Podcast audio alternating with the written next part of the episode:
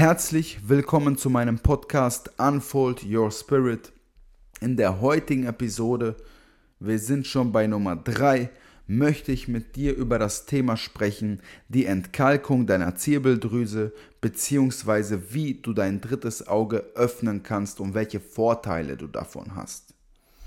Aber fangen wir mal von vorne an, um euch einfach vielleicht zu erklären, was überhaupt eine Zirbeldrüse ist oder was überhaupt mit drittem Auge gemeint ist.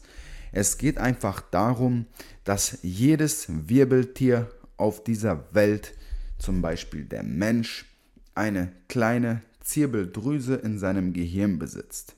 Ja, bei der Geburt wird das stärkste, wird die stärkste psychoaktive Substanz DMT ausgeschüttet wie auch bei deinem Tod. Ansonsten ist die Zirbeldrüse für dein Schlaf- und Wachrhythmus verantwortlich. Ja? Nachts, wenn es dunkel wird, fängt sie an, Melatonin zu produzieren. Melatonin ist auch das Schlafhormon nämlich. Und tagsüber wird Melatonin blockiert, dass du in deinem Tagesbewusstsein bleibst. So, das ist jetzt hier das physische, die physische Zirbeldrüse. Das dritte Auge steht symbolisch für die Zirbeldrüse. Das kennt ihr wahrscheinlich aus sehr vielen Kulturen schon, sei es zum Beispiel, sei es zum Beispiel im Hinduismus, wo sie den roten Punkt zwischen den Augen haben. Die steht symbolisch für das dritte Auge.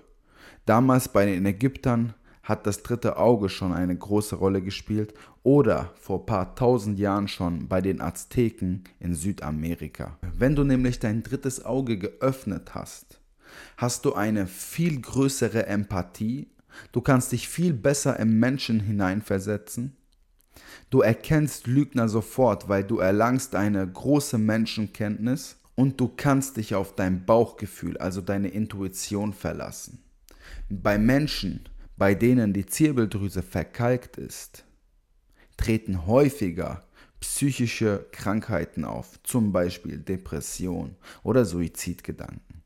Sie leiden öfter unter Kopfschmerzen und sind einfach krankheitsanfälliger. Bei mir vor zwei Jahren zum Beispiel, wo mein drittes Auge noch nicht geöffnet war oder meine Zirbeldrüse entkalkt war, hatte ich regelmäßig, bestimmt zwei bis dreimal pro Woche, so starke Migräne, dass ich mich übergeben musste. Ich war wirklich sehr oft beim Arzt und ich habe auch viel falsche Sachen konsumiert, die zur Verkalkung meiner Zirbeldrüse beigetragen haben. Heute möchte ich dir einfach mal ein paar Tipps geben, wie du diesen Giften, wortwörtlich Giften, entkommst. Das Hauptgift für deine Zirbeldrüse ist nämlich Fluorid.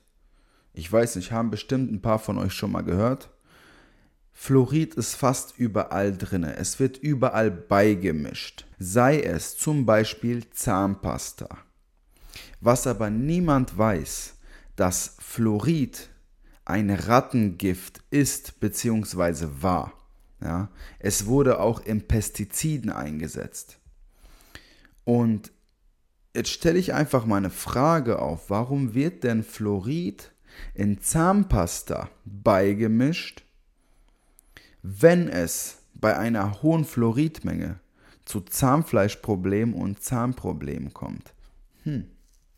Ich weiß nicht, ob da vielleicht irgendwie wieder die Pharmaindustrie dahinter steckt oder doch die. Naja, sie wollen dir was verkaufen, dass du gesund bleibst, aber wirst dadurch doch krank. Hm. Ich weiß nicht, von wem das jetzt wirklich krank ist. Aber egal, das spielt ja keine Rolle. Auf jeden Fall, und wenn du es mir nicht glaubst, kannst du gerne nachlesen. Fluorid war, wurde als Rattengift eingesetzt.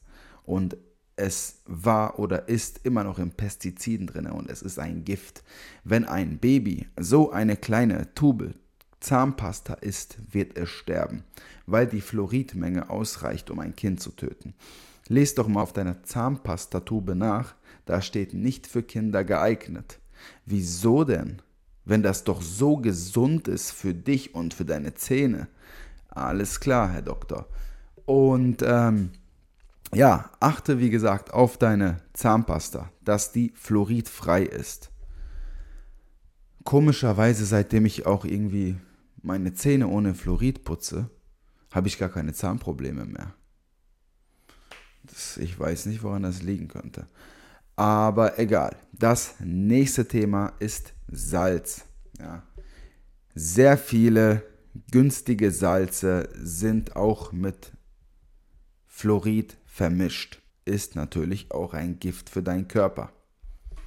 Meide es. Ich benutze zum Beispiel Salz aus dem Himalaya-Gebirge, ähm, was fluoridfrei ist und was meiner Meinung nach irgendwie auch besser schmeckt. Ist zwar teurer, aber habe ich irgendwie mehr von und habe ein besseres Gefühl dabei. Der dritte Punkt ist dein Wasser. Was auch die meisten von euch nicht wissen, dass Fluorid auch in das Wasser gemischt wird. Achte also, was für ein Wasser du kaufst. Meistens steht drauf, was drin ist. Ne? Also die Inhaltsstoffe habt ihr eine Liste und dann könnt ihr mal durchgehen und dann könnt ihr euch mal im Internet oder wo auch immer informieren, was wirklich ein gutes Wasser für euch ist. Achtet einfach darauf, dass es fluoridfrei ist. Wie du deine Zirbeldrüse aber entkalken kannst. Es geht auch nicht von heute auf morgen, es ist auch ein Prozess, aber du wirst es merken. Ja? Es geht einfach darum, dass du dich erstmal gesund ernährst und ausgewogen ernährst. Ess nicht so viele verarbeitete Lebensmittel. Wenn du Fleisch konsumieren möchtest, dann kauf dir hochwertiges Fleisch. Ja, und kein irgendwie aus einer Massentierhaltung, was sowieso mit allen möglichen Medikamenten vollgepumpt wurde. Ernähr dich überwiegend von Sachen, die direkt aus der Mutter Erde kommen. Sei es Gemüse oder Obst. Ich trinke noch dazu jeden Abend einen Teelöffel Apfelessig und nehme Tamarindenpaste zu mir. Das entgiftet deinen Körper und entkalkt auch deine Zirbeldrüse. Ja, das ist so eine kleine Paste, kannst du in den Supermärkten kaufen. Meditiere viel. Befass dich mit dir selbst. Geh auf die spirituelle Suche. Geh raus in die Natur. Beschäftige dich mit dir selbst.